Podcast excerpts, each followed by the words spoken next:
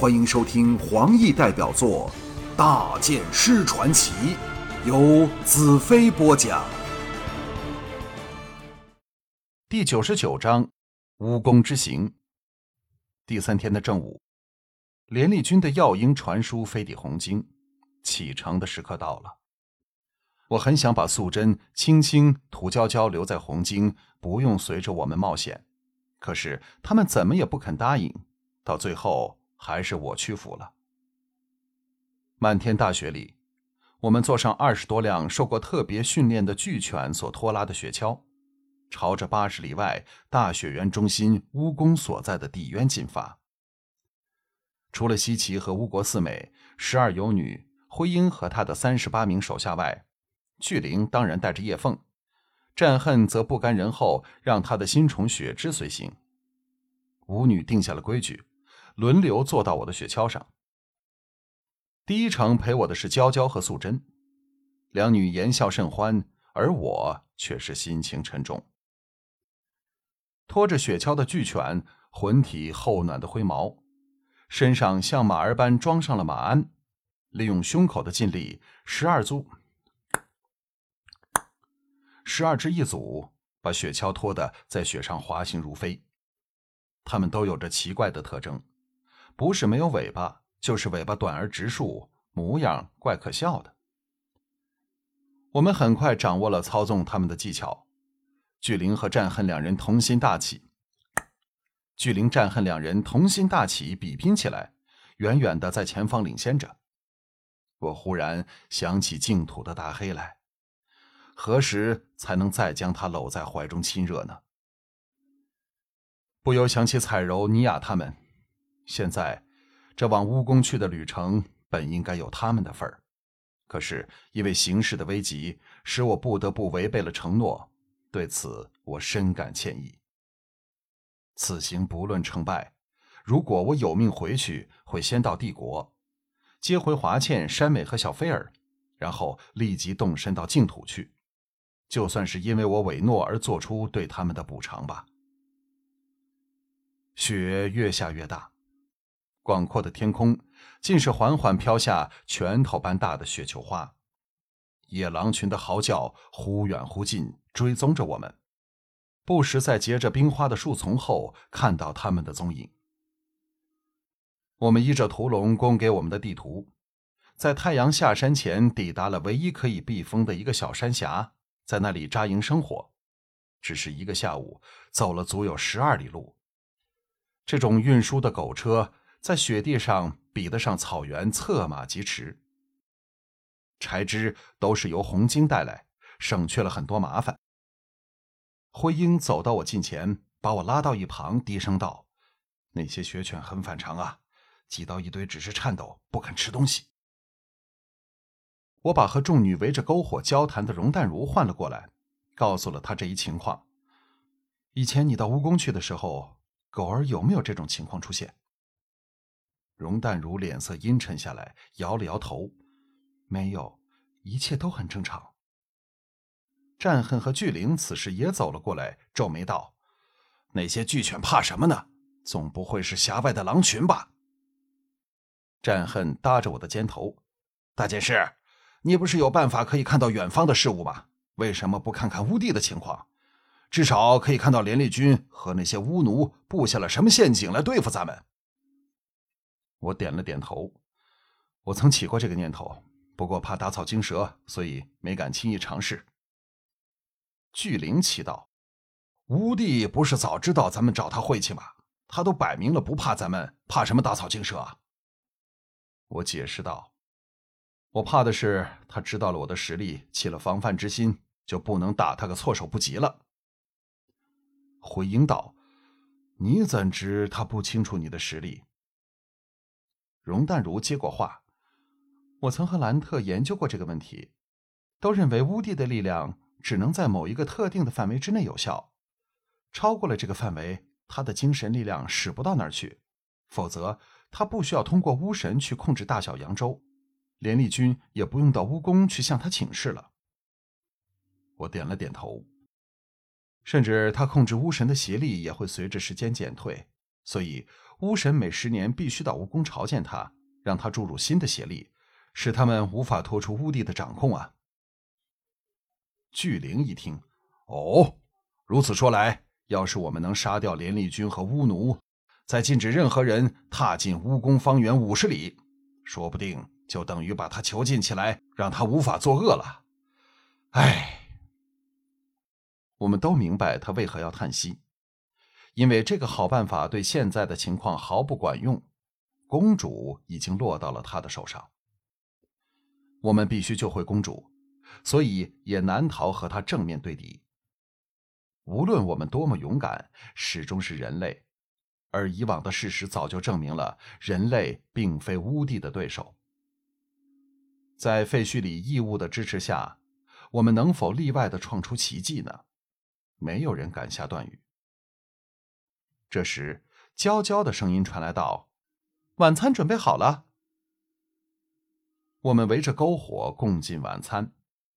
食物丰盛美味，可是我和巨灵等却是食而无味。娇娇、青青、叶凤和雪芝情绪高涨，不住的互相调笑着，为本应冷漠的气氛注进了一点生机。我向身后的小丰后宁素贞道：“你可爱的笑容到哪儿去了？”素贞把小嘴凑到我耳旁，轻轻道：“大剑师，素贞害怕了。”我愕然道：“怎么，你对我失去了信心？”不是我对你失去信心，而是想起了父亲说过关于乌帝的事。我精神一振，不禁暗责自己放着幻天法师这个乖女儿不问，还暗怪幻天的笔记写的不详尽。我赶忙问道：“呃，我岳父怎么说？”素贞欢喜的看了我一眼，父亲说。乌帝对圆球上所有生命都充满了深刻的仇恨，有着把一切毁灭的倾向，但他并非是疯狂的，而是拥有比人类更优越的智商，所以他每一步都是深谋远虑、计划周详，而且这还不是他最可怕的地方。他语声虽低，但仍被竖起耳朵来听的巨灵捕捉到了。这还不可怕，那什么才算可怕？谈笑的四女静了下来，望向素贞。一直沉默的西岐道：“贞姐，你说吧。”素贞道：“父亲说，乌帝最可怕的地方，就是他是纯粹的功利主义者。